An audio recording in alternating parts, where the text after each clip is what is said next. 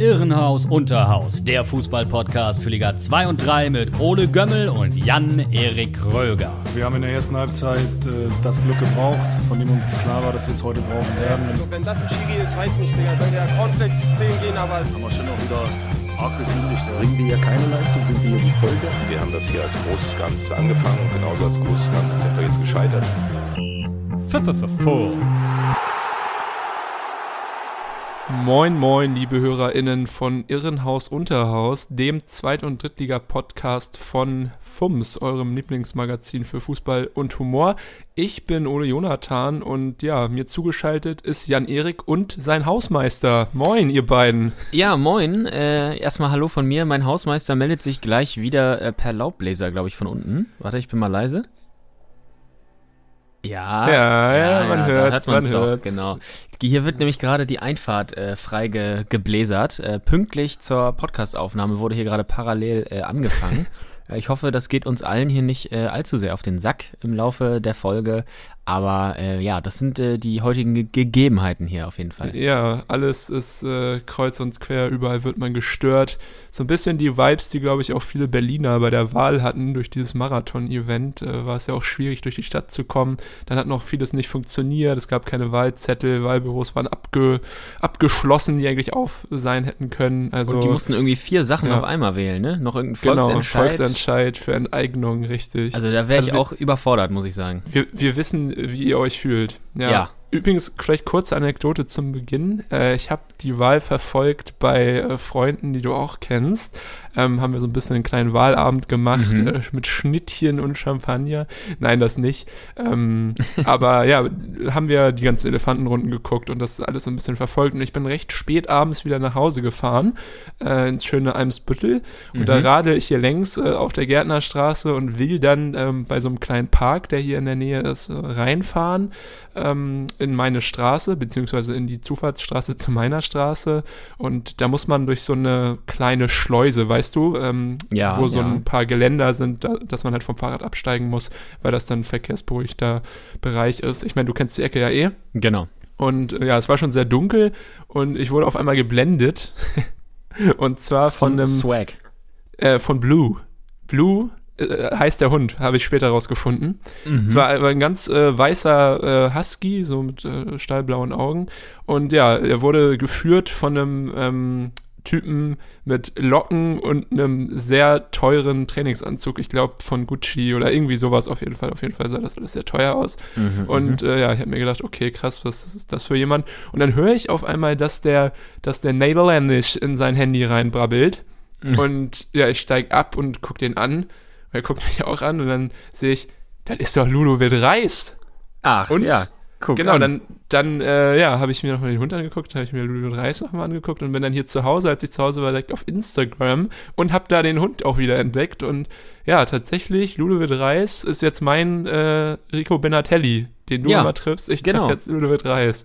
Krass, die Parallelen ne? hier. Lustig. Wir wohnen echt, wir wohnen echt hier im, im High Society äh, Hotspot in Hamburg. Jeder, jeder will hier wohnen. es ist unfassbar, ja. Ja, echt, das finde ich echt lustig. Vor allem, es war halt irgendwie halb eins, also es war schon echt spät. Aber Ja. okay, ich könnte mir auch vorstellen, dass wenn er irgendwie, wahrscheinlich geht dann tagsüber seine äh, Lebensgefährtin oder so mit dem Hund raus, weil er wird bestimmt auch häufig angehauen werden, wenn er hier äh, sich rumtreiben würde. Aber das war so mein Highlight. Ja, das äh, hört sich interessant an, aber äh, ja, Wahnsinn, ich, ich hätte mich auch gefreut darüber, über so eine Zufallsbegegnung. Ja, was geht denn bei dir? Warum äh, nehmen wir eigentlich schon wieder später auf? Ja, wir nehmen. du Sausack. Mars, in Maßkant hier. ja, ähm, ja, ich war äh, kurz, äh, relativ kurz entschlossen auf einem Festival äh, in den Niederlanden. Äh, das war da wieder möglich und ähm, genau, war deshalb am Wochenende dort. Und äh, gestern war ich eigentlich relativ fit auch schon wieder, aber äh, hatte noch andere Sachen zu tun. Äh, für ein Uni-Projekt musste ich noch äh, genau Equipment ausleihen und das abholen und äh, mir nochmal erklären lassen. Und deshalb, ähm, ja, einfach heute mal wieder einen Tag später, aber das äh, kennen Was- die Hörerinnen Was gut und Hörer. ist, ja. Äh, ja, auch schon. Genau, was gut Ja. ist, weil äh, gestern Abend ist ja noch äh, was ordentliches äh, passiert. Ein äh, gutes Spiel, über Ja. das wir auch später nochmal kurz reden können. Deshalb. Ja, wir können auch kurz damit anfangen. Äh, Können so, wir auch tun. So äh, sehr wollte ich darauf auch gar nicht eingehen. Aber äh, ja, wir müssen es auf jeden Fall erwähnen, weil es gibt einen Club, der jetzt echt einen kleinen Aufwärtstrend zu verzeichnen hat. Und das ist zu unserer aller Freude ähm, Havelse. Ja, absolut. Die Jungs äh, aus Niedersachsen äh, haben nämlich gestern äh, 4 zu 3 bei Viktoria Berlin gewonnen und das äh, auch nach mehrmaligem Rückstand. Zweimal lagen sie hinten, äh, nee, dreimal sogar. Äh, 1-0, ja. 2-1 und 3-2 lagen sie hinten. Am Ende haben sie das Ding trotzdem noch 3 zu 4 gedreht. Und ähm, ja, das äh, sah eigentlich ganz gut aus offensiv. Also so torgefährlich habe ich Havelse bisher noch nicht erlebt in den äh, Spielen, nee. die ich äh, mir so ein bisschen angeschaut habe. Äh, Victoria Berlin, muss ich sagen, hat mich ein bisschen überrascht, weil sie hinten so offen standen. Also auch ja. gerade am Ende äh, haben sie da schon sehr viel Räume angeboten. Äh, beim äh, 3 zu 3 oder auch beim 3 zu 4 äh, sehr unglücklich. Ich glaube, ähm, Muzikato, der Trainer, der hatte auch gesagt, äh, wir sind noch keine Drittligamannschaft. Hinterher ähm, spielte sicherlich Sagt auch. Die Tabelle auf, aber was anderes. Genau, das dachte ich auch.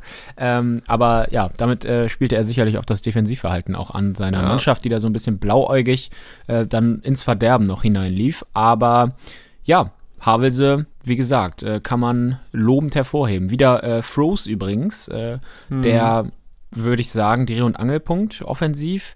Äh, hat er das 1 zu 1 selber gemacht, ähm, später noch eine Vorlage gegeben. Ja. Und ähm, ja, auch Finn Lakenmacher, den hatten wir jetzt auch schon ein, zwei Mal thematisiert, hat das äh, 1 zu 1 äh, vorbereitet von Frues mit einem schönen Steckpass. Ja, was ist dir noch so aufgefallen? Ja, erstmal finde ich es krass, äh, Havelse jetzt mit über 50 Prozent der erzielten Tore kommen aus dem äh, Spiel gegen Viktoria Köln. Also ja. vier von sieben sind da gefallen. Und ich fand auch, dass es gerade offensiv äh, gut aussah, auch bei beiden Teams, weil da hat auch Viktoria wieder ein paar schöne Stafetten angeboten. Ähm, muss man wirklich sagen, dass es offensiv auf jeden Fall auf Drittliganiveau ist. Also das kann man sich, kann man sich gut geben, glaube ich. Mhm. Für Muzikato war es ärgerlich. Ich glaube, der hatte Geburtstag. Er hätte sich bestimmt auch was Besseres vorgestellt. Aber genau, das äh, entscheidende Tor durch Linus Meyer ähm, ist dann auch gefallen durch ja individuelle Fehler da in der Hintermannschaft von Victoria Berlin, war so ein bisschen reinge, reingestolpert dann ja, auch. Genau. Ähm, abgestaubt. Aber am Ende kann man durchaus sagen, es war verdient und ja, Rüdiger Ziel hat es geschafft, seiner Mannschaft so ein bisschen eine offensive Identität einzuhauchen. Und das sah jetzt in den letzten zwei Spielen, hat man manchmal Ansätze gesehen, aber so ja. wirklich äh, viel war davon nicht zu sehen. Aber jetzt muss ich wirklich sagen, in dem Spiel hat man das häufiger gesehen. Und ja, ist, glaube ich, eine Sache, auf die Havelse aufbauen kann, auf der Havelse aufbauen kann. Mhm. Und wenn sie das so auf den Platz bringen und vielleicht defensiv noch ein bisschen stabiler werden, dann äh, sieht es gut aus. Besonders gut gefallen hat mir eigentlich auch noch Julius Langenfeld. Ähm, mhm. Den wollte ich noch kurz rausheben. Der hat das dritte Tor gemacht, war auch in den Einleitungen der anderen Tore beteiligt. Also ja, auch einfach Spieler, die sich vielleicht einfach ein bisschen etablieren mussten, ein bisschen Zeit brauchten, auch einfach, glaube ich, um in die Liga reinzukommen, was ja ganz normal ist. Aber ja, dann äh, gute Leistung abgeliefert und ja, verdient gewonnen. Und äh, jetzt ist Havelse unten zwar immer noch auf dem letzten Platz, aber man kann sagen, sie sind wieder dran. Sieben Punkte. Genau. 16. ist SC Freiburg, das Rettende Ufer sind zwölf, also ja, fünf Punkte, die sind auch schnell mal wieder aufgeholt. Also das ja. Ist eine coole Sache für die Niedersachsen. Ja, absolut. Und vor allem ähm, sind die sieben Punkte ja aus den letzten drei Spielen entstanden. Also ähm, ja, Klarer eine ansteigende Trend. Form, genau, klarer positiver Trend und äh, auch natürlich wieder sowas wie Eigendynamik, die sich daraus entwickelt, ähm, Moral auch für die äh, Aufsteiger aus Havelse und mhm. äh, Rückenwind deshalb auch. Deshalb ähm, mal schauen, wie sie sich jetzt in den nächsten Partien präsentieren. Ja, Wer Samstag noch, gegen ähm, Kaiserslautern. Ja. ja, die ja jetzt auch zwei Spiele äh, hintereinander gewonnen haben. Ich glaube, das ja. erste Mal seit Anfang 2019 zwei Punktspiele. Oh Gott. Die Lauterer. Ja. Also die Roten Teufel, wir wissen es ja schon lange, ähm, müssen wirklich viel aushalten, vor allem auch die Fans. Ähm, Wer mir noch gefallen hat äh, bei Havelse, das war ja. äh, Quint im Tor. Der Satz war beim 1 Beim zu 0. ersten Tor. Genau, da sah er nicht gut aus. da äh, hätte er das 1-0 von Kapp nach einer Ecke ähm, relativ äh, easy verhindern können. Äh, so agierte da ein bisschen unglücklich, aber äh, später hat er noch stark gehalten, auch äh, beim Stand von 3 zu 4 ähm, in der vierten Minute der Nachspielzeit äh, noch wirklich bärenstark gegen Seifert gehalten. Ich glaube, gegen Jopek war es auch mal zwischendurch, wo er so einen Schlenzer Ja. Ganz, ganz Weltklasse eigentlich äh, noch zur Ecke pariert hat. Ähm, also da hat er seinen Fehler eigentlich wieder äh, wettgemacht aus äh, Kurz vor Schluss hat er auch Situation. einmal richtig, richtig stark gehalten, auf jeden Fall, ja. Genau, ja, das war diese ähm, Aktion, glaube ich, in der Nachspielzeit, die ich gerade Ja. meinte. Ja. Ja. Also, genau. Da äh, wurde doch nochmal äh, zum Abschluss des Spieltages richtig was geboten. Sieben Tore an einem Ja. Montagabend. Hast du recht. Wenn du vom Abschluss äh, sprichst, können wir auch direkt zum Auftakt des Spieltages kommen. Sehr Da gab es nämlich äh, ein Spiel, was ich mir sogar gegeben habe, weil ich es äh, mit Spannung erwartet habe, und zwar das Sachsen-Anhalt-Derby. Der Hallische FC äh, hat den ersten FC Magdeburg empfangen. Und ja, die Vorzeichen für die Hallenser waren denkbar schlecht, denn zehn Spieler und darunter auch echt äh, richtig wichtige Stammkräfte waren verletzt. Also wir haben ja schon ein paar Mal darüber geredet, auch in den vergangenen Folgen.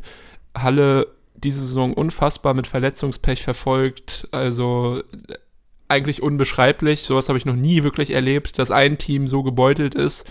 Und ja, dementsprechend dünn war auch äh, der Kader, den Mr. Schnorrenberg da zur Verfügung hatte. Mhm. Aber dann muss Ja. man sagen, hat er äh, mit dem Material, was er zur Verfügung hatte, eine Masterclass gepult. Also Stimmt. Halle hat Ja. am Ende mit 3 zu 2 gewonnen. Und das sah am Ende, das war am Ende auf jeden Fall verdient. Aber ja, beim Auftakt des Spiels hätte man äh, damit nicht unbedingt gerechnet. Ähm, denn direkt in der 20. Minute traf Amara Condé für Magdeburg mit einem sehenswerten Lupfer zum 0 zu 1. Und da habe ich Mhm. schon, schon gedacht, so ja, okay, Magdeburg hat sich jetzt nach dem kleinen Straucheln in der Woche äh, zuvor nach der Niederlage wieder gefangen und äh, spielen wieder so, wie man es kennt. Aber ja, dann ging es doch anders weiter als gedacht. Ja, ganz genau. Äh, Michael Eberwein äh, hat nämlich schon wieder getroffen. Kopfball äh, nach einer Kreuzerflanke äh, von rechts. Äh, jetzt muss ich nochmal schauen. Ja, 41. Minute war das, genau. Ja, Ähm, war eine schöne Flanke, wie gesagt, von Kreuzer, genau auf den Kopf von Eberwein. Und äh, der hat da auch gutes Stellungsspiel gezeigt. Äh, genau zwischen Knost und Müller hat er sich da postiert. Äh, deshalb gute Abschlussposition und ähm, ja, hat den Ball im Tor untergebracht. Überhaupt muss ich das nur mal kurz sagen. Michael Eberwein, der gefällt mir in dieser Ja. jungen Spielzeit besonders gut bei Halle. Also war jetzt sein sechstes Saisontor. Dazu hat er schon zwei Vorlagen. Und äh, das sind jetzt schon so viele wie in der gesamten letzten Saison. Also sechs Tore hat er in der letzten Saison erzielt. Und äh, wahrscheinlich zwölfmal so viele, wie er für Kiel geschossen hat. ja, mit Sicherheit. ja. Äh, und äh, ja, als hängender Mann, äh, hängende Spitze hinter Terence Boyd, äh, übernimmt er jetzt irgendwie noch mehr Verantwortung und ist deshalb aktuell richtig wichtig für das Hallenser Spiel. Wichtig und richtig. Ja, die, Wichtig und ergänzen, richtig, ja. die ergänzen sich irgendwie total gut, obwohl ja auch Eberbein so ein echt riesiger Schlacks ist und nicht unbedingt jetzt so fix und Beuth ja auch eher körperlich und äh, Anspielstelle ist, aber trotzdem, äh, ja, haben beide geglänzt in dem Spiel, aber ja, Mhm. besonders Eberwein in der 41. Minute. Für mich kam das so ein bisschen äh, aus dem Nichts. Schnorrenberg war, glaube ich, auch ein bisschen unzufrieden mit der Leistung, hat dann Derstroff noch ausgewechselt vor der Halbzeit. Auch noch bevor das Tor fiel und dann, äh, ja, Mhm. kam es halt nach dieser Situation zum 1 zu 1 und das war, glaube ich, dann so ein bisschen der, der Knackpunkt in dem Spiel, weil nach der Halbzeit, äh, ja, die Hallenser richtig gut äh, mitgespielt haben. Also Magdeburg war jetzt auch nicht super schlecht, sondern haben natürlich auch noch ihren Fußball gespielt. Aber da Halle dann wirklich angefangen hat mitzuspielen und das Ganze wurde dann belohnt durch einen schicken Freistoß in der Ja. 62. Minute vom Sohn von Olli Kreuzer, Niklas Kreuzer, Dynamo Dresden Vergangenheit, äh, ja, da so halb linke Position, kurz hinterm 16er, äh, super, ja, super Position eigentlich für einen Freistoß und ja, den äh, zirkelt er da durch die Mauer durch, Ja, keine Chance mehr für Reimann und dann stand es auf einmal 2 zu 1. genau. Das war, was, was für ein Freistoß. Ja, was für ein Freistoß, dachte ich auch. Äh, natürlich kann man da auch der Mauer einen Vorwurf machen, die da so ein Ja. bisschen löchrig daherkam. Äh, auch nur so halb irgendwie hochsprang. Äh, ich weiß nicht, was Kreuzer da äh, im Kopf hatte. Es sieht aber so aus beim Anlauf und auch beim Schuss, als hätte er das genauso gewollt. Also das äh, sah schon gut aus, äh, technisch gut ja. gemacht. Erinnerte mich ein bisschen an Ronaldinho, damals gegen Werder Bremen in der Champions League, weißt du? Unter, Unter der, Mauer. durch. durch. Ja, Ja. das stimmt. Ja, das war auch so wild. Also wenn, wenn das eine Flanke von Kreuzer sein sollte, dann hat Dann er war die sie auf ganz, ganz schön ver, ver, ver, verhauen. Ja. Aber gut, jetzt im Zweifel für den äh, Stürmer. Genau. befolgen wir auch mal wieder diese, diesen Call.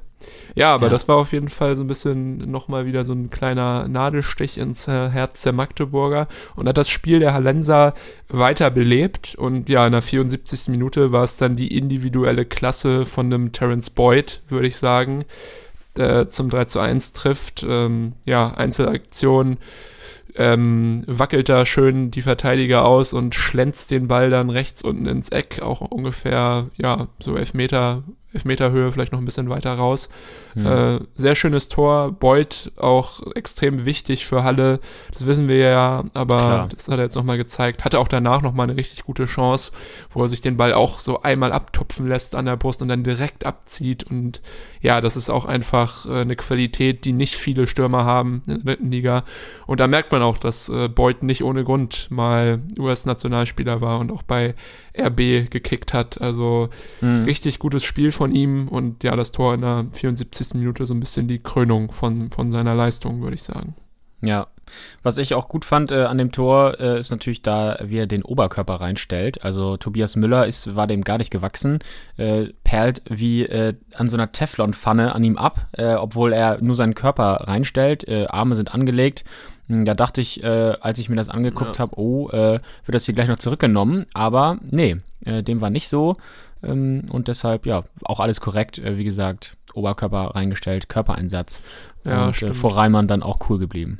Habe ich mich auch gefragt, ob das in der zweiten Liga, ob das äh, reviewed worden wäre. Aber ja, eigentlich war es ein ganz normaler Zweikampf in einem Laufduell und man Ja. sieht ja Beuth ungefähr doppelt so breit wie Müller. Von daher Ja, gut. genau.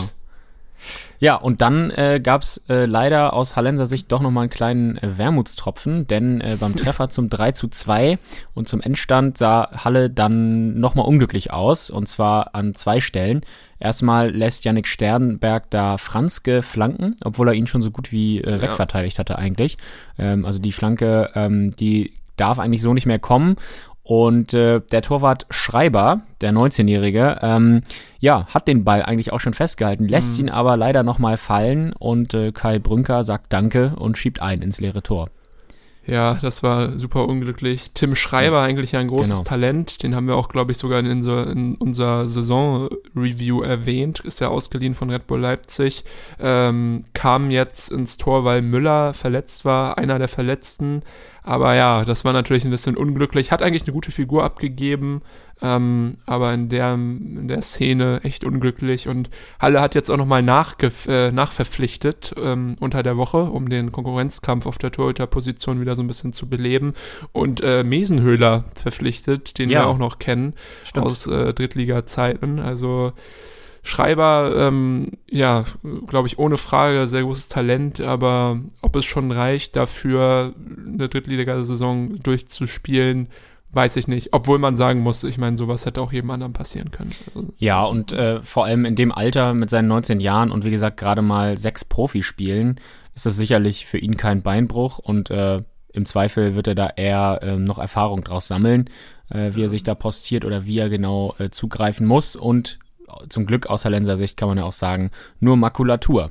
Denn äh, obwohl es danach noch einiges gab an Chancen, äh, zum Beispiel zwei gute Chancen äh, für Halle, aber auch auf der anderen Seite nochmal äh, Barisch Artik, äh, der Schreiber sogar nochmal zu einer Parade gezwungen hat. Da hat er es gut gemacht.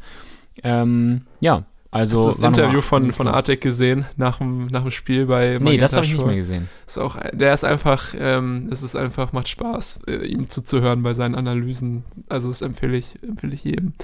Äh, sehr entertaining, Baris Artik, immer, immer gerne. Ja, für Magdeburg ist es ein bisschen ärgerlich. Also sie haben jetzt Glück natürlich, dass äh, da niemand äh, weiteres das ausnutzen konnte, diese schlechte Leistung, denn Victoria Berlin haben wir ja eben drüber geredet. Hm. Ähm, ähm, haben verloren, genauso wie Dortmund 2. Also keiner konnte sich da vorbeischieben an äh, den Magdeburgern. Aber ja, irgendwie ähm, ist so seit zwei Spielen ein bisschen der Wurm drin. Und ich weiß auch nicht, woran es liegt, so wirklich. Also Lukas Schuler, vielleicht nicht mehr so überragend wie in den ersten Spielen, ähm, aber eigentlich gefällt mir das schon, was ich dort sehe. Und gerade das Kombinationsspiel, auch Umschaltspiel ist nach wie vor schnell. Und deswegen glaube ich auch, dass es jetzt vielleicht so eine minimale Durststrecke ist, vorübergehend, aber dass die es, glaube ich, auch in den Griff bekommen. Ich weiß nicht, mhm. wie du das siehst. Glaubst du, da ist jetzt ein tiefer gehendes Problem aufgetaucht oder ist es auch eher so ein kleiner äh, ja, Stolperer? Ja, ich habe es äh, eigentlich auch nicht so wahrgenommen gegen Halle. Ähm, klar war Halle irgendwie aktiver, äh, obwohl ja, wie du ja auch äh, gesagt hast, dass äh, der Ausgleich äh, so ein bisschen aus dem Nichts kam. Ähm, aber ja. ich meine, in so einem Derby ist ja immer alles drin. Und äh, das hat man ja oft, dass der vermeintliche Underdog äh, da doch mal die Punkte einheimst. Äh, da kann natürlich alles passieren. Was natürlich wehtat, ist die Heimniederlage gegen Würzburg. Das darf dir eigentlich so nicht passieren. Ja. Ähm, blöd äh, da ist Magdeburg auch ein bisschen zu spät aufgewacht. Ähm, ja, jetzt haben sie äh, am 4. Oktober Türkgücü München vor der Brust. Ähm, die haben uh. ja unter dem Neutrainer Peter Hyballa ihren Auftakt äh, gewonnen. ja. ja. mal schauen. Mal schauen. Ja, ist spannend eigentlich, ja, glaube ich auch. Das ist ein gutes Spiel. Ja. Kann man sich eigentlich mal geben. Aber ja, Magdeburg immer noch äh, stabil da oben, auch noch mit zwei Punkten Abstand auf die Teams danach. Deswegen keine Sorgen. Und solange das so ist, genau, werden da die Verantwortlichen, ja. glaube ich, einen kühlen Kopf bewahren. Ja. Da ist man ja Props, anderes gewohnt aus der ja, letzten stimmt, Saison stimmt. Props übrigens an die Hallenser Fans. Die haben richtig äh, Gas gegeben und hatten auch noch nach dem Spiel dann so ein richtig fettes äh, Transparent aus Stoff, wo Derby-Sieger drauf stand. Ich weiß nicht, ob, das, ob sie das immer haben und dann halt rauskramen, wenn sie dann gegen Teams aus Sachsen halt spielen. Ähm, wenn sie es vorher extra angefertigt haben, dann auf jeden Fall ja, ähm, Shoutout an die Leute, die, die, die so zuversichtlich waren, dass sie das Ding auch holen. Ähm, nicht schlecht. ja, generell mal wieder, ja, gute Stimmung, so wie sich das für so ein Derby gehört. 10.000 Fans waren ja. dort bei Flutlicht. Sehr schön. Gut, dann äh, das nächste Spiel, über das wir heute hier reden möchten in der dritten Liga. Äh, wieder eine Viktoria ist involviert und zwar die Viktoria aus Köln. Die hat äh, mhm. äh, in einem NRW-internen Duell gegen MSV Duisburg 4 zu 2 gewonnen. Und ähm, das kam für mich ein bisschen überraschend. Ich weiß nicht, wie es dir da gegangen ist. Duisburg, ja, tabellarisch zumindest der leichte Favorit gewesen, aber auch sehr verhalten gestartet. Also ähm, ziemlich früh das Tor von äh, Köln, das 1 zu 0. Handle war es. Ähm, war so ein bisschen ein Absto äh, Abstauber nach einem Freistoß von Marcel Risse. Da ja. landete der Ball zunächst beim äh, Verteidigerkollegen Fritz. Äh, der hatte da noch kein Glück, traf nur den Pfosten und Simon Handle stand dann äh, genau richtig links am Fünfer. Äh, der ist jetzt übrigens mit vier Toren der äh, beste Torschütze der Kölner momentan und das als Rechtsverteidiger. Wild, ja. Ähm, ja, aber äh, ziemlich allein gelassen. Da hat Stimmt. Duisburg die ja, Mitte, glaube ich, mit vier Mann gedeckt und er ja, stand da ein bisschen blank. Er besticht so ein bisschen durch seinen Offensivdrang diese Saison, finde ich. Also er ist häufig da, ähm, hat man das Gefühl, dass er irgendwie mit Kleefisch und Malseiler da mal durchswitcht, die ja eigentlich auch da die rechte Flanke vor ihm sind. Ähm, mhm. Das, äh, ja, sieht echt gut aus was Handler abliefert, auch eigentlich immer schon so ein bisschen der Lichtblick gewesen im Spiel der Kölner. Aber du hast es gerade gefragt, ich habe auf jeden Fall auch nicht damit gerechnet, dass Köln jetzt gegen Duisburg, die ja, ja auch ein, ein gutes Team haben, äh, unbedingt punkten, gerade weil halt die vergangenen Spiele, die vergangenen drei Spiele eher, ja, demoralisierend waren. Das 0 zu 0 gegen Saarbrücken, 3-0 verloren gegen Osnabrück und dann jetzt gerade frisch die Niederlage gegen Havelse. Also ja. habe ich nicht gedacht, dass äh, sie sowas abbrennen. Aber ja, es sah über weite Strecken wirklich gut aus. Sie haben gut mitgespielt und Duisburg hatte eher Probleme, da Zugriff zum Spiel zu finden. Und in der 44. Ja. Minute war es dann der von dir eben angesprochene Moritz Fritz, der diesmal mehr Glück hatte bei seinem ähm, Kopfball aufs Tor und zum 2 zu 0 getroffen hat. Und ja. ja, da war das Spiel eigentlich vorbei, ne? Ich habe gedacht, ja. Das, Und also es findet sich da ein Muster, auch später im Spiel äh, nochmal, werden wir gleich sicher auch noch drüber sprechen, nämlich, dass Duisburg anscheinend ein Problem mit hohen Bällen hatte, nach Standards. Das war ja wieder nach einer Ecke äh, und äh, ist ja auch kein Zufall, dass schon wieder Fritz zum Kopfball kommt, diesmal mehr Glück hat und trifft. Also so viel ähm, Chancen darf man, obwohl er ein Innenverteidiger ist, auch so einem Mann nicht äh, ja, zugestehen. Und äh, das eben dann die konsequente Folge daraus dass äh, da das Tor entsteht. Aber später zum Beispiel, ähm, werden wir gleich noch auf die turbulente Schlussphase. Nee, okay, machen wir gleich. Ich will nichts vorwegnehmen. ja, ja, aber das fand ich auch komisch, genau. weil gerade gerade ja. Steurer und Welkow sind ja auch äh, eigentlich da erfahrene äh, Recken in der Innenverteidigung, die ja eigentlich auch dann wissen, dass vielleicht auch andere Innenverteidiger aus der gegnerischen Mannschaft kopfballstark sind und mhm. Ja, eigentlich da mehr aufpassen müssen. Aber es hat mich halt auch gewundert, dass äh, Duisburg aber auch über die Saison verteilt schon häufig Probleme hat mit gegnerischen Standards, obwohl sie jetzt kein Team sind aus äh, ja, Kleinwüchsigen oder besonders ja. körperlich schwachen Spielern. Da muss äh, Pavel auf jeden Fall dran arbeiten. Aber genau das, äh, witzigerweise, war auch immer ein Problem von Hansa Rostock, als Pavel Dotschew ähm, Hansa trainiert hat. Da mhm. waren sie auch immer super anfällig nach Standards. Also keine Ahnung, wie er da die Zuordnung vorschreibt oder so, aber vielleicht sollte er das mal überdenken, weil komischerweise ist das so ein bisschen eine Schwäche, die sich so durch seine Teams zieht, die er trainiert. Vielleicht auch ja. einfach nur Scheinkorrelation, aber auf jeden Fall auffällig. Ja.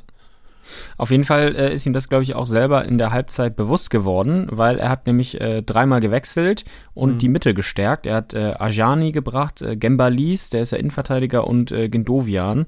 Also so eine Achse ähm, von weiter vorne in der Mitte bis nach hinten in die Innenverteidigung, äh, um da in der Mitte auf jeden Fall mal ein bisschen Stabilität reinzubekommen und auch nach vorne äh, weiter äh, aktiv zu werden. Beziehungsweise ja. überhaupt mal aktiv zu werden. Ja, und ähm, Gehen wir mal rein in die zweite Halbzeit. In der 58. Minute war es wieder Simon Handle. Äh, dieses Mal verpasste er allerdings äh, die Vorentscheidung, hat dann Doppelpass äh, mit Lenja Stremski gespielt und hat dann äh, verzogen am Tor vorbei. Also es gelang ihm dann, obwohl er der Top-Torschütze momentan ist, offensiv doch nicht alles. Ähm, Lenja Stremski, fand ich, war auch ein Aktivposten im Kölner Spiel. Der hatte auch schon mal vor dem 1 zu 0 eine Chance selber auf dem Fuß zur Führung, hat er nicht genutzt, aber ja, also ich glaube mit Lenja Stremski, da haben die Kölner nichts falsch gemacht mit der äh, Laie vom FC Bayern. Auf jeden Fall, der hat auch echt ja. mir ganz gut gefallen. Bloß halt, genau, dass er halt diese eine Chance hätte nutzen können auch. Aber mhm. sicherlich äh, eine gute Alternative zum Altstar Albert Buniaku, der glaube ich auch gar nicht mehr jedes Spiel packen würde. Aber es ist eigentlich gut, dass man da die Option hat, finde ich auch, ja. Mhm. Ja. Gut, dann äh, gehen wir mal rein in die Schlussphase. 86. Minute, 2 zu 1 und da wurde es ein bisschen kurios. Äh, Ajani traf ja. äh, zum Anschluss, aber äh, gänzlich anders, glaube ich, als er sich das vorgestellt hat, weil äh, Hetwa gab den Ball von links äh, flach rein und auch ziemlich stramm und äh, Ajani ähm, ja, tritt in den Boden, allerdings so, dass er den Ball doch noch irgendwie minimal trifft und der Ball hoppelt dann so ganz langsam und gemächlich äh, am Kölner Torwart Nikolas vorbei ins Pinball, Tor. Also ja. so ein Kullerball. Ja. Auf das hat er Fall. auch selber gemerkt. genau, er hat sich auch gar, konnte sich nicht, er, er hat eher so ja. ein bisschen geschmunzelt, glaube ich, auch da beim äh, Torjubel in Anführungsstrichen. Ja, aber krass, ja. was äh, dann noch passiert ist, war der Auftakt zu einer richtig äh, wilden Schlussphase, denn ja.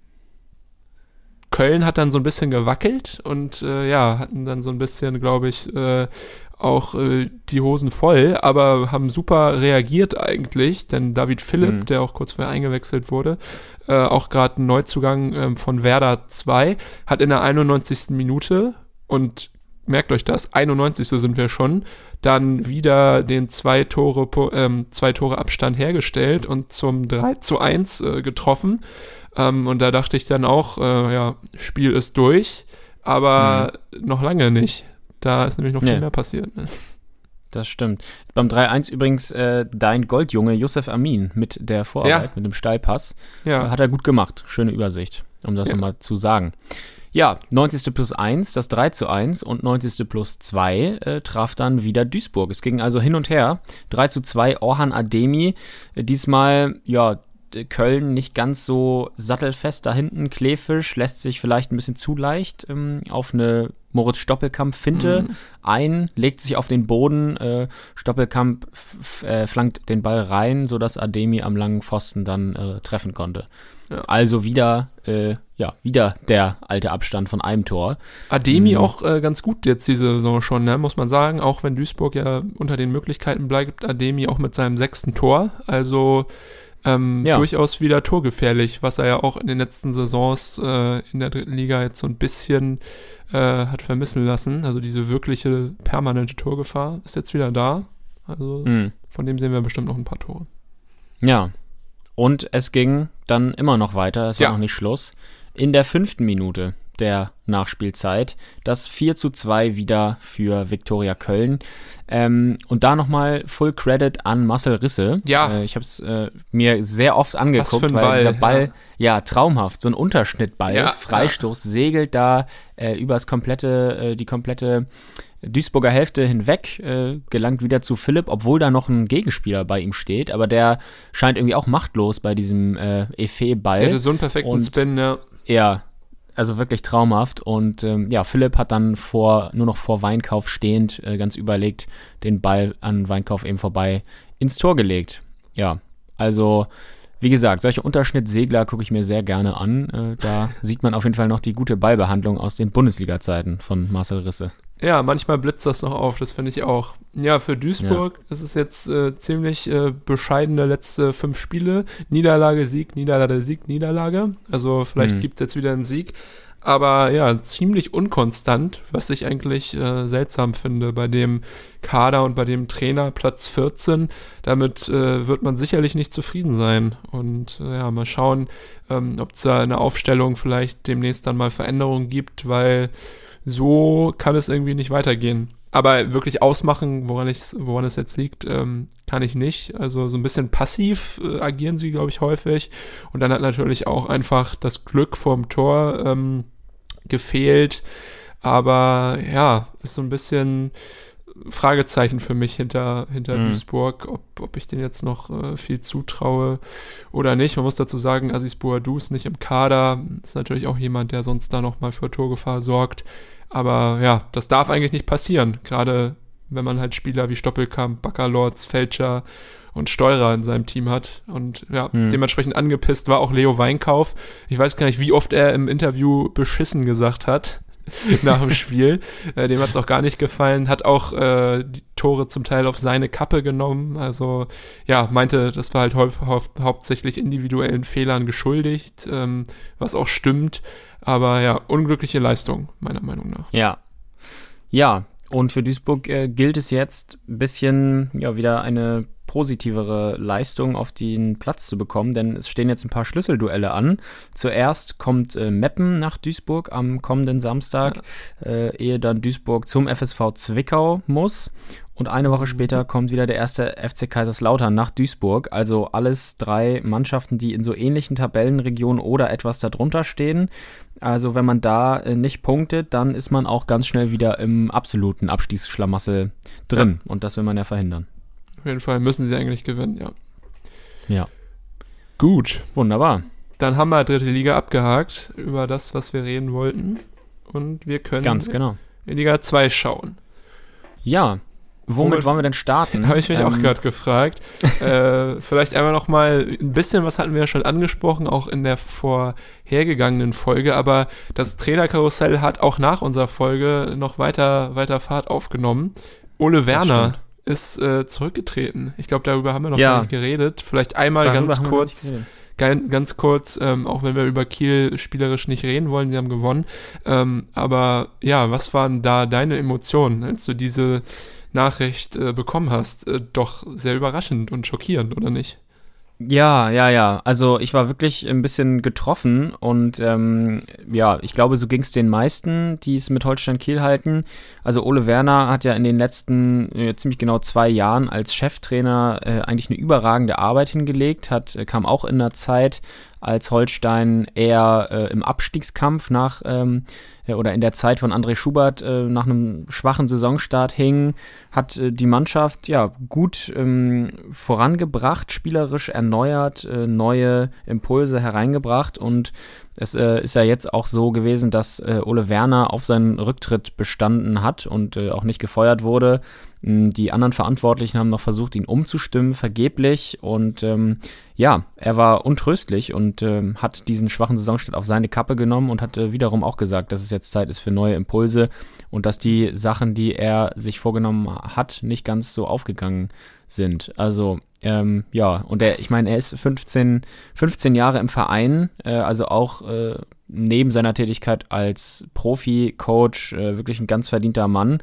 Und äh, deshalb, ja, bisschen ähm, traurig, äh, wenn nicht sogar sehr traurig. Äh, viele der Holstein-Anhänger, äh, denen wird es genauso gehen. Ja, und deshalb äh, alles Gute an dieser Stelle an Ole Werner. Und äh, ja, da drücke ich ihm auf jeden Fall die Daumen, dass er äh, sich persönlich vielleicht auch weiterentwickelt und äh, einen guten neuen Club findet. Vielleicht auch irgendwann mal in der Bundesliga. Ein guter Trainer ist er ja auf jeden Fall. Ja, das hat er bewiesen, aber ich fand es auch ein bisschen ähm, ja, früh eigentlich, weil ja. meine, Kiel ist jetzt nicht abgeschlagen auf dem letzten Platz, sondern äh, haben jetzt ja auch mal wieder ein paar Siege eingefahren, also auch unter ihm noch und auch durchaus ja. dann spielerisch Ansätze gezeigt. Aber, und ja. vor allem ja auch das Spiel, ähm, was anscheinend jetzt das fast zum Überlaufen gebracht hat, letzte Woche gegen Hannover. Das mhm. waren ja auch individuelle Fehler, äh, beziehungsweise ein dicker individueller Fehler, der das Spiel komplett äh, in die falsche Richtung hat kippen lassen durch die rote Karte von Janis Gelios und darauf ja. der zügige Rückstand. Dann hat man selber noch Pech, äh, haben wir ja auch schon öfter mal äh, besprochen, offensiv wie defensiv. Also ja, ihm ja. die Hauptschuld dafür zu geben, hätte ich jetzt nicht getan. Und das haben ja die Verantwortlichen auch nicht so gesehen. Ja, okay. Aber jetzt ist es so. Ja, musst du, musst du mit leben. Und ich meine, Dirk ja. Bremser hat jetzt ja einen ganz guten Job gemacht gegen Paderborn. Ähm, wer auch einen neuen Trainer auf der Bank äh, hatte, oder beziehungsweise wer seinen alten Trainer gefeuert hat und schon jemand Neues äh, präsentiert hat, war der SV Sandhausen. Da gab es ein altes, äh, bekanntes Gesicht auf der Bank ja. zu sehen. Und zwar das von Alois Schwarz. Er war da bis vor fünf Jahren Trainer in Sandhausen, dann auch in Karlsruhe zwischendurch nochmal. Und mhm. ja, die Verantwortlichen haben sich gedacht, er ist der perfekte Mann, um Kulo und Kleppi zu beerben und haben ihn deswegen wieder ins Amt des äh, Chefstrainers berufen. Schwarz selber hat gesagt nach der Verpflichtung, ähm, er hätte jeden Job angenommen, weil das Schlimmste für ihn ist, äh, arbeitslos zu sein und nicht das zu machen, äh, was er liebt. Deswegen erstmal äh, Glückwunsch äh, zur Arbeit an Alois Schwarz. ja. Und äh, ja, das Ganze ähm, hat sich aber auch schon gelohnt aus Sicht der Sandhäuser, denn ähm, Sandhausen hat auswärts gewonnen gegen Hannover 96 und ja, das ist schon äh, ein Ausrufezeichen und natürlich ein toller Erfolg für Alois Schwarz, dass er anscheinend da direkt in seiner ersten Trainingswoche das Team äh, so erreicht hat und motiviert hat, dass sie halt äh, den Sieg gegen Hannover davon äh, tragen müssen, auch äh, oder davon getragen haben.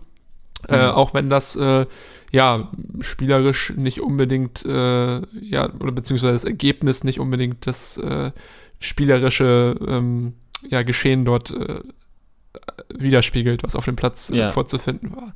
Denn ja. Hannover war eigentlich über Strecken das bessere Team, über weite Strecken das bessere Team und am Ende, ja, hat äh, vielleicht aber auch Alois Schwarz so ein bisschen das Glück auf seiner Seite gehabt. Es war in der 73. Minute Immanuel Höhn, der das 1 zu 0 mhm. für Sandhausen äh, schoss wirklich ein bisschen aus dem Nichts nach einer Druckphase von Hannover und auch echt vielen Chancen wieder, die liegen gelassen wurden. Ähm, ich erinnere mich da besonders unglücklich offensiv sah Bayer, Bayer aus, fand ich. Der hatte wirklich ja. zwei, drei gute Konter, die er irgendwie ein bisschen unüberlegt abgeschlossen hat finde ich. Da hätte er mhm. durchaus nochmal den äh, finalen Pass dann auf Meiner, Kerk oder Hinterseher ähm, spielen können. Da hätte Hannover auch schon in der ersten Halbzeit in Führung gehen können. Aber das haben die ja. 96er ein bisschen äh, versäumt. Und dann, ja, war es dann halt Höhen in der 73. der das Tor macht. Und ja, ja kurz danach beschreibst uns gerne Ron Robert Zieler im Mittelpunkt. Ja, ähm, Ron Robert Zieler äh, da im Mittelpunkt und darauf wollte ich auch nochmal kurz eingehen, auch bei diesen Kontersituationen, äh, die du gerade angesprochen hattest. Und das ist mir auch in der Vorwoche in Kiel aufgefallen. Diese Abschläge von Ron Robert Zieler, die sind wirklich ein nicht unwesentlicher Faktor Ja. äh, im Umschaltspiel von Hannover. Also die Abschläge, die kommen wirklich weit und präzise. Äh, und äh, da hat man dann ja mit äh, Meiner zum Beispiel auch wirklich fallschnelle Leute oder auch Kerr gute Ballbehandlung, die sowas schnell mal veredeln können. Also richtig gefährlich. Dieses Mal hat es nicht sollen sein ähm, mit der Veredelung, äh, mit der Vollendung, aber wie gesagt, äh, wirklich ein Faktor, der was bewegen kann. Und jetzt zu der Aktion, auf die du äh, sicher ähm, ja, zu sprechen kommen wolltest. Ähm, letzte Woche auch in Kiel wurde er ja auch schon Zeuge einer ähnlichen Situation. Nun passiert es ihm selbst.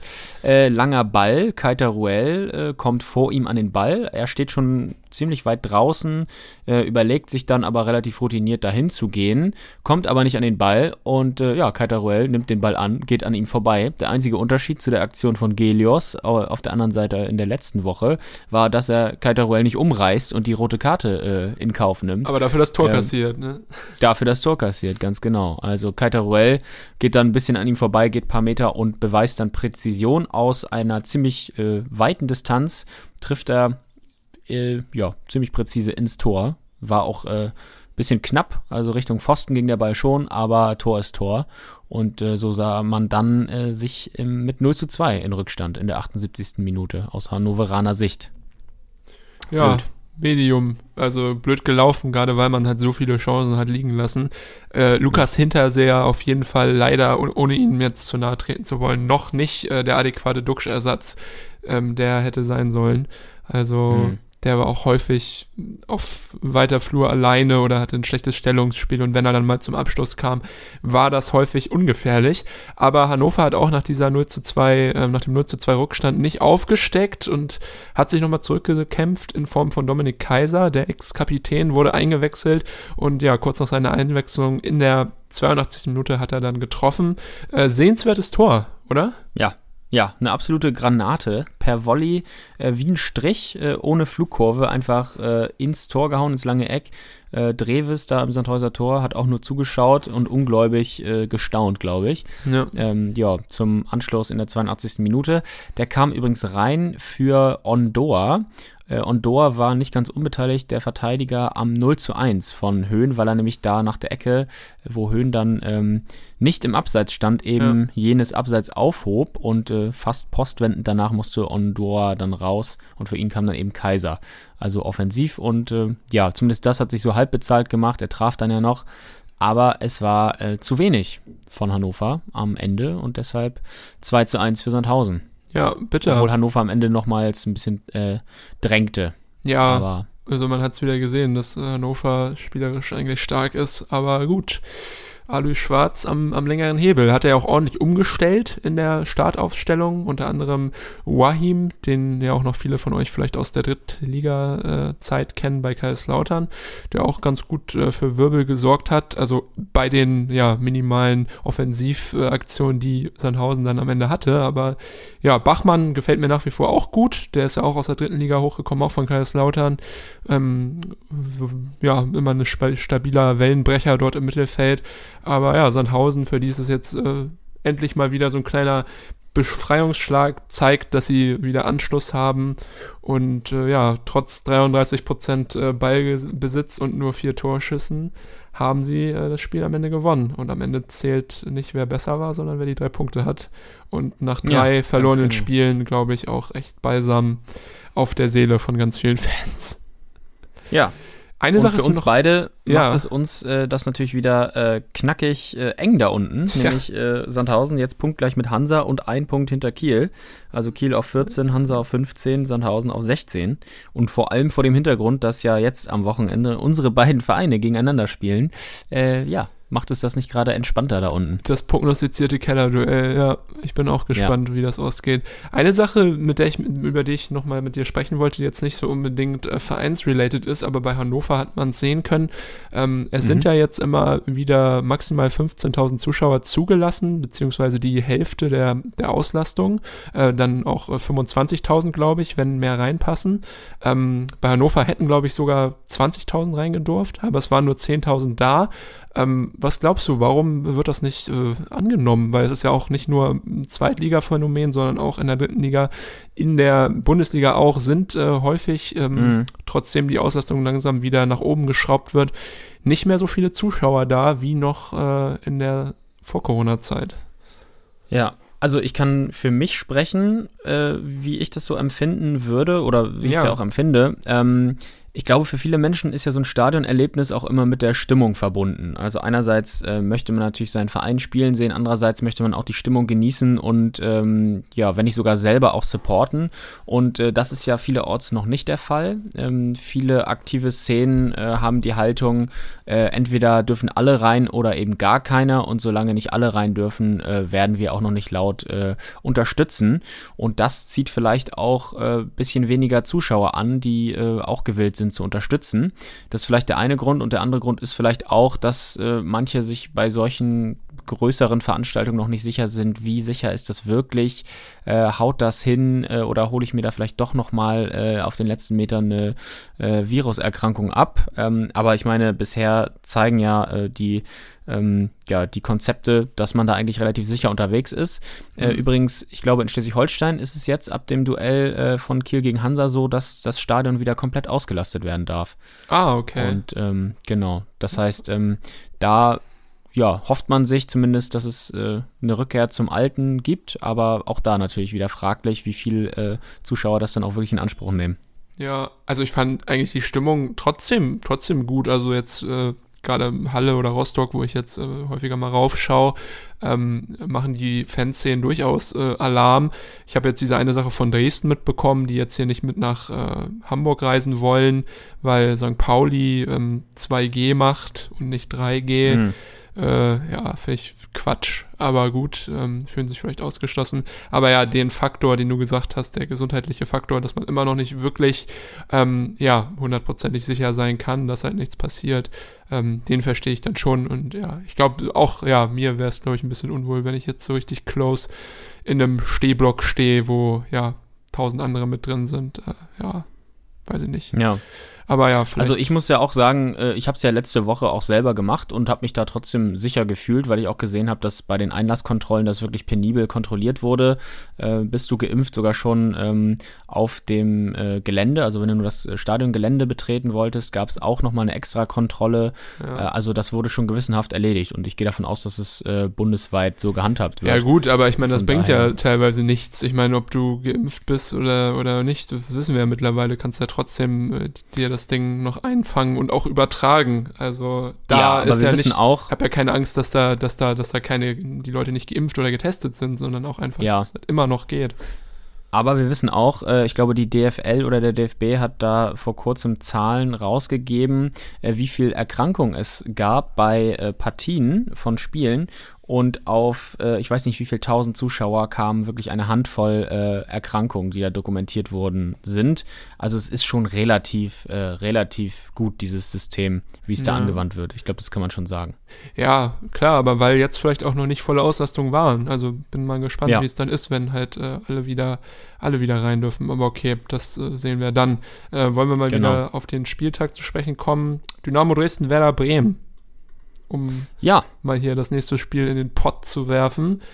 Faustdicke Überraschung, für mich zumindest, für dich nicht? Für mich auch, ja, ja absolut. Äh, 3-0 hat äh, Dresden gewonnen gegen Werder.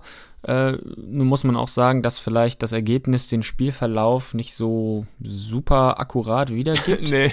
Werder insgesamt ziemlich unglücklich vor dem Tor. Es war so, ein, äh, ja, so eine Mischung aus zu harmlos und zu glücklos. Dresden dagegen mit effektiven Abschlüssen, engagierten Offensivaktionen, vielleicht so eine Prise mehr Biss am Ende gehabt. Ähm, ich glaube auch relativ gut eingestellt vom Trainer. Ähm, jetzt habe ich bei Werder sogar schon gelesen, Krisenanzeichen nach der zweiten Niederlage in Folge, da auch nach dem Hamburg-Spiel.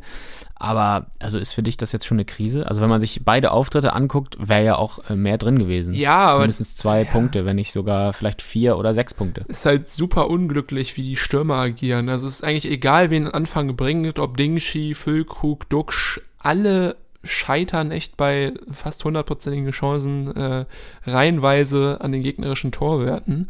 Und da ist mhm. irgendwie der, der Wurm drin. Aber sonst äh, macht Werder das ganz gut. Also wen ich auch kritisieren muss, jetzt auch direkt in diesem Spiel, ist, ist Marco Friedel, also wie teilweise passiv der da manchmal verteidigt und irgendwie lustlos wirkt. Das ist sicherlich nicht äh, in Ordnung.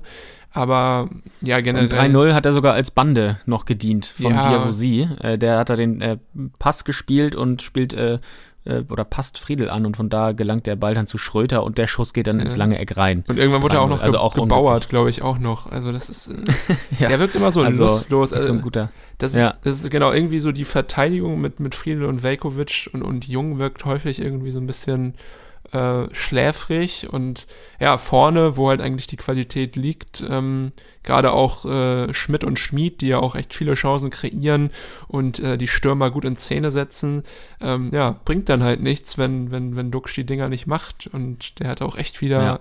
richtig viele Chancen und dann natürlich auch noch Füllkrug, darüber haben wir auch schon geredet, Ja. der eh gerade in so einer richtig blöden, blöden Phase ist. Ich glaube, dass wenn da mal einmal der Knoten platzt und wenn Füllkrug vielleicht mal wieder trifft und Duxch dann auch die Dinger macht, die er zum Beispiel gegen Hansa gemacht hat, äh, da läuft es auch wieder bei Werder, aber ich kann schon verstehen, warum äh, man damit nicht wirklich zufrieden ist in Bremen, weil jetzt so zwei Niederlagen, gerade das Derby ist schmerzt natürlich extrem und dann halt auch noch gegen einen Aufsteiger, wo eigentlich auch drei Punkte Pflicht sind als Team, das um den Aufstieg mitspielen möchte.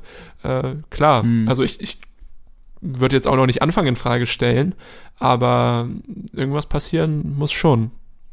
Ja, also gerade ja, bei so Vereinen wie Werder bringt das natürlich immer schon sehr schnell Unruhe rein, wenn die Ergebnisse nicht stimmen. Äh, und die Erwartungshaltung ist ja äh, trotz des äh, ja eigentlich ziemlich misslungenen Transfersommers ja immer noch ungebrochen hoch. Ja. Kann man ja schon sagen. Ja. Ja. Ja, in der 35. Minute, um das vielleicht noch mal kurz zu Ja. sagen, äh, Duxch gegen äh, Löwe kam wieder zu Fall. Letzte Woche waren wir uns ja, ja so ein bisschen einig, äh, dass das äh, ein Elfmeter gewesen wäre gegen den HSV, wo auch Duxch gegen, äh, ich weiß nicht mehr, Haier äh, oder Mhm. nee, Schonlau war das, genau, Schon äh, zu. Fall kam. Diesmal, äh, ja, ist da ein Hauch von einem Kontakt vorhanden, allerdings für mich viel zu wenig für einen Elfmeter, deshalb richtig entschieden und äh, Vor allem, es Ja. war ja auch im Fallen, also als Duck schon im Fallen war, da ist dann noch ein Kontakt vom Knie von Löwe zu seiner Wade, aber das ist ja auch zu spät gewesen. Also er hat sich da schon, er hat da schon extrem den Kontakt gesucht, Duxch, und wollte, genau. da hat das so ein bisschen inszeniert, die Szene klappt manchmal, aber da war es einfach zu äh, sehr geschauspielert. Und äh, ich denke auch, da wird sich kein Werder-Fan beschweren, dass das nicht gegeben wurde. Im Gegensatz zu letzter Woche zumindest. Ja. Ja, genau. Aber das wurde dann auch, be, be, also die, die Aktion war dann auch äh, die letzte Angriffsaktion, bevor dann das 1 zu 0 äh, fiel für Dynamo Dresden. Christoph Stimmt. Daferner hat ja zwei Tore gemacht und war eigentlich beide Male äh, ja, ein bisschen als Abstauber involviert. Also Ja, kann ich stimmt. sagen, dass er das gut rausgespielt hat. Aber er hat einfach den richtigen Riecher, so auch in der 40. Minute. 1 zu 0 für Dresden äh, kam ganz schön äh, aus dem Nichts, muss ich sagen. Ne? Ja, und Werder auch ein bisschen selber schuld, äh, im Spielaufbau einen Fehlpass im Mittelfeld sich geleistet und dann kommt Dresden auch mit den Zuschauern, ähm, ja, schnell bekommen sie den Offensivgang rein und über Königsdörfer, der dann erst an die Latte schlänzt, gelangt dann der Ball eben zu Daferner. Also wie gesagt, glücklich, dass er ihm genau vor die Füße fällt und äh, auch dessen Schuss touchiert äh, noch den Pfosten, findet aber trotzdem den Weg ins Tor und äh, ja, fünf Minuten vor der Pause stand es dann eben 1-0 Dresden. Ja, das war auch Nach nicht, der Pause auch nicht Donnerwetter in, der, in der Kabine bestimmt von Anfang. aber hat nichts Ja. gemacht. Ja, nach der Pause aber Werder äh, ein bisschen unbeeindruckt. Ähm, Duxch, äh, also vielleicht auch äh, beeindruckt von der Pausenansprache, kann natürlich auch sein. Ähm, Werder auf jeden Fall bemüht. Äh, Duxch gab äh, nochmal gab noch mal eine Chance für ihn, aber unter Bedrängnis hat er den Ball äh, aus seiner Sicht rechts am Tor vorbei geschossen. Und äh, ja, über die Glückle Glücklosigkeit von ihm und äh, Ja. seinen Kollegen vorne haben wir ja schon gesprochen. Ja. Mhm. Genau, in der 66. Minute dann das 2 zu 0. Auch wieder aus einer Druckphase von Werder hinaus äh, gefallen.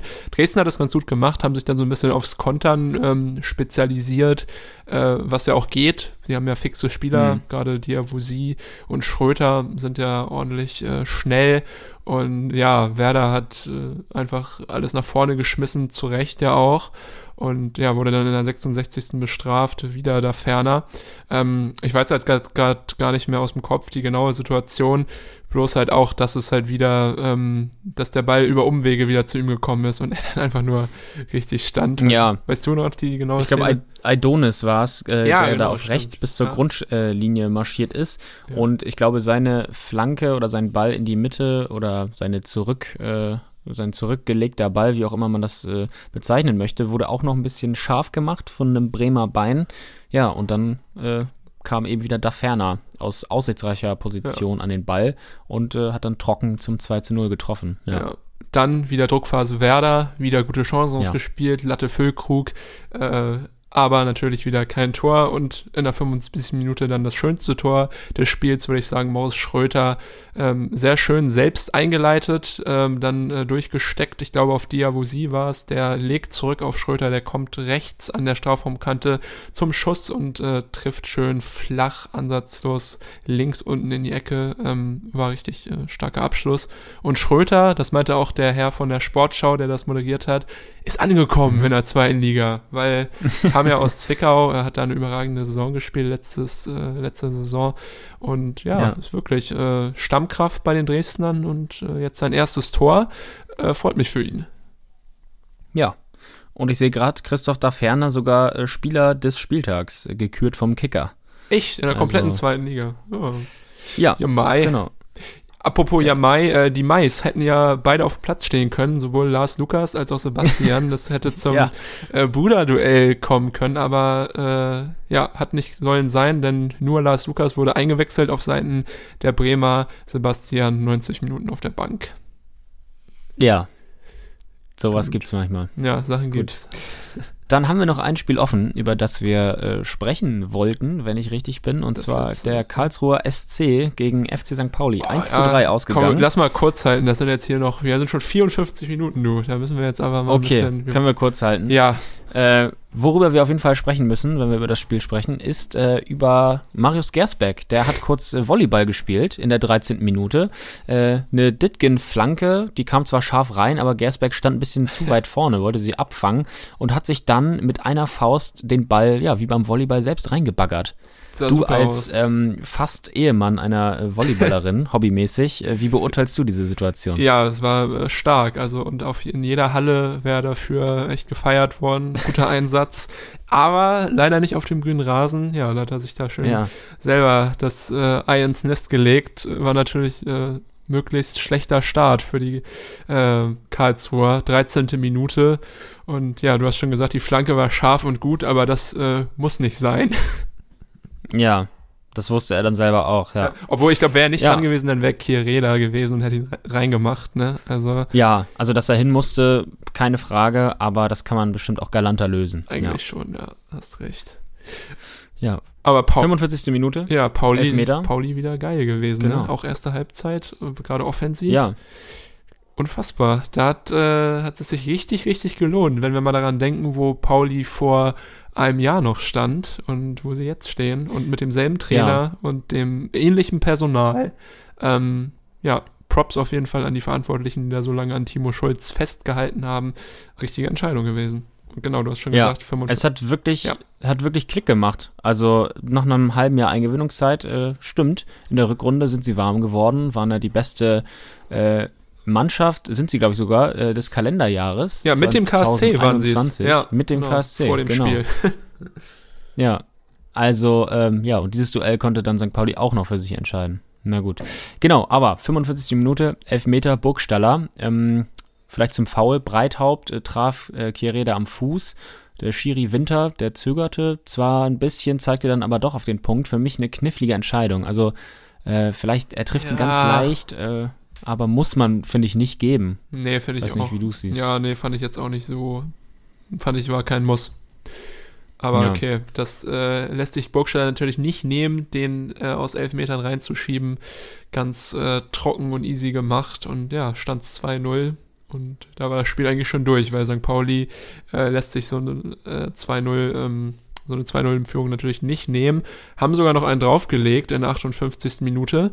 Das war richtig schön rausgespielt. Äh, kam genau. aus dem Mittelfeld ein schöner Steckpass auf Guido Burgstaller und er legt ihn dann quer ganz uneigennützig, was man gar nicht von ihm kennt, äh, auf äh, Daniel Kofi Kire und ja, der macht den Sack zu zum zwischenzeitlichen ja. 3 zu 0. War was für ein Angriff, ne? Hat Spaß gemacht. Ja, das war wirklich schön. Äh, Irwin war das, glaube ich, ah, der ja. da durchgesteckt hat zu Burgsteller. Und wenn ich mich nicht verguckt habe, war äh, diese, äh, dieser quergelegte Ball auch noch leicht angechippt äh, zu Kieré, damit er auch wirklich an den Ball kommt, äh, weil nämlich Gersbeck wieder ein bisschen rausgekommen war und ihn eventuell noch mit dem Fuß oder mit der Hand äh, bekommen hätte. Schön gesweatet, ja, würde man in FIFA sagen. Das war ganz genau, ja. Aber alles richtig gemacht. Also das auch spielerisch nochmal gut gewesen von ja. St. Pauli. Ja, kleine ähm, Kumulatur dann in der 79. Minute Fabi Schleusner endlich mit seinem ersten Tor für den KSC und ja, was für eins, ne? Da hat auch alles ja. gepasst. Äh, nach einer Flanke hatte St. Pauli eigentlich da schon ähm, die Situation entschärft. Der Ball ging so ein bisschen bogenlampenmäßig nach einem Kopfball äh, im Strafraum nach oben und ich glaube, da hat niemand wirklich gerechnet, dass Schleusner da versucht, Volley abzuziehen aufs Tor. Aber genau das ja. hat er getan und der Ball schlug dann auch über Vasil ein und ja, stand es noch äh, 1 zu 3. Danach ist nichts mehr passiert, aber ich glaube, äh, gut für Schleusners Selbstvertrauen, dass er äh, ja jetzt auch weiß, dass er es noch drauf hat. Ja, für einen Stürmer, wie gesagt, ja immer super wichtig, dass du auch die Tore machst. Ja. Und äh, ja, St. Pauli jetzt auch in der richtigen Tabelle, nicht nur in der Jahrestabelle äh, ganz weit vorne, sondern auch in der äh, von dieser Saison. Nach dem achten Spieltag sind sie jetzt auf Platz zwei ja. hinter Jan Regensburg, ein Punkt. Ähm, ja, ist eine Ansage. Also sie, äh, sie kommen langsam aber sicher oben an. Wer hätte das gedacht? Regensburg, St. Pauli und Heidenheim aktuell auf den ja. Top 3. Bei Heidenheim hätte es man vielleicht am ehesten noch, äh, oder denen hätte man es am ehesten noch zugetraut, dass sie da oben mitspielen. Aber St. Pauli und Regensburg, äh, ja, große Überraschung. Äh, Regensburg natürlich noch viel mehr als St. Pauli, aber nicht schlecht. Es macht Spaß. Die Saison bringt Bock. Sowohl in der dritten als in der zweiten, muss ich sagen. Gibt es echt schon wieder so ja. viele Überraschungen und spannende Spiele, äh, coole Aktionen. Das, äh, ja, zweite Saison Irrenhaus Unterhaus äh, einfach nur geil bis jetzt, oder nicht? Ja, klar. Also dadurch, wie gesagt, macht es beide Ligen total spannend. Ja. ja. Und ich bin wirklich gespannt, wann die vermeintlich Großen ins Rollen kommt, ob das überhaupt noch Ja, oder überhaupt, ja, genau. Ja, genau. Wer weiß. Es gibt keine Kleinen mehr. Genau. Den Satz habe ich mir heute Morgen ausgedacht. Ist gut, ne? Erdacht. Der passt. Unter der Dusche. Genau. Ja. ja. ja dann äh, würde ich sagen, machen wir einen großen Bogen umeinander am Wochenende. Und ja, äh, vielleicht nochmal, um das äh, abzuklären, ja, wir sind ja beide leider nicht äh, im Stadion, auch wenn wir das ja bei solchen Duellen gerne mal getan haben in der Vergangenheit, äh, damals noch in der dritten Liga. Äh, ich bekomme ja am Freitag meine Weisheitsszene raus, leider. Ja, äh, stimmt. Ja. Alle vier auf einmal, sonst hätte ich das gerne mit dir gemacht, mein Lieber. Ja, ja, ich hoffe, ich hoffe, dass du, dass du das gut überstehst. Deswegen vielleicht auch schon mal das hier die, die, die Warnung an euch HörerInnen, falls es da noch äh, offene Wunden gibt oder Hamsterbäckchen Deluxe, äh, ja, vielleicht äh, behalten wir uns das mal vor, Ihr vielleicht die Podcast-Folge auch eventuell ein bisschen später zu machen. Oder halt genau mit einem äh, kleinen äh, ja, mit einem kleinen Sprachfehler auf deiner Seite vielleicht. Mal schauen. ja. ja, ich äh, drück dir auf jeden sehen. Fall alle Daumen, äh, musst deinen, deinen ganzen Indianermut zusammennehmen. Ich habe es ja auch schon hinter ja, mir, ähm, allerdings ist es schon weiß, ja, ein paar ja. Jährchen her. Ich habe es überlebt, äh, damals äh, sicherlich nicht das angenehmste, aber dann hast du es hinter dir. Wie ist es so ein genau, once, once in a lifetime Ding, dann ist die Weisheit raus und äh, ja, du bist wieder bereit für den Podcast hier. Ja, so wird es sein. Gut. Gut dann haben wir es, würde ich sagen. Packen wir's. Absolut. Ich pack's jetzt, mein Freund. Und äh, ja, liebe HörerInnen, wir hören uns nächste Woche wieder. Habt eine ganz äh, schöne Woche mit Champions League Fußball und zweiter und dritter Liga. Und ja, wir wünschen euch Glück und euren Verein natürlich auch. Macht's gut. Bis in sieben Tagen hoffentlich. Ciao, ciao. Absolut. Bis dahin. Tschüss, tschüss.